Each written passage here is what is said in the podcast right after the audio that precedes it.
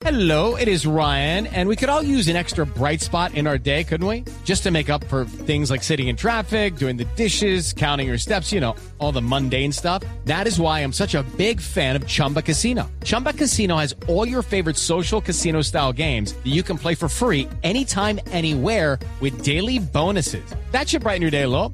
Actually, a lot. So sign up now at chumbacasino.com. That's chumbacasino.com. No purchase necessary. BGW. Void were prohibited by law. See terms and conditions. 18 plus.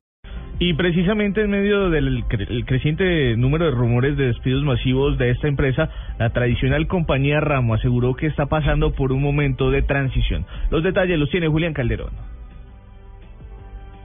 Buenos días. En diálogo con Blue Radio, Miguel Ángel Delgado, integrante del Comité Ejecutivo de la Central Unitaria de Trabajadores CUT Cundinamarca, calificó la situación actual de cientos de trabajadores de productos ramo como terror laboral, pues asegura que los han inducido a renunciar y a otros los han despedido, argumentando una crisis económica al interior de la compañía. El argumento era que el sindicato ya no existía, que el sindicato no servía, que la empresa podía entrar en quiebra y declararse en bancarrota y ellos iban a quedar sin nada, que de todas maneras los iban a despedir sin justa causa. Y hicieron renunciar así a más o menos 126 trabajadores afiliados al sindicato. Dentro de las personas que habrían renunciado se encuentran varios empleados con enfermedades adquiridas en el ámbito laboral, según la CUT, que también denuncia que a la vez que se hacen estos despidos, se adelantan contratos con nuevos empleados con menores salarios. Ante esto, Productos Ramo respondió con un comunicado en el que asegura que se mantiene como una de las empresas más queridas por los colombianos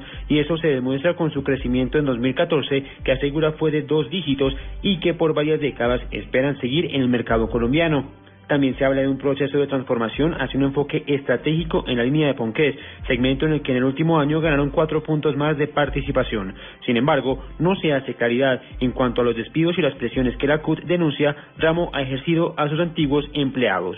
Julián Calderón, Blue Radio.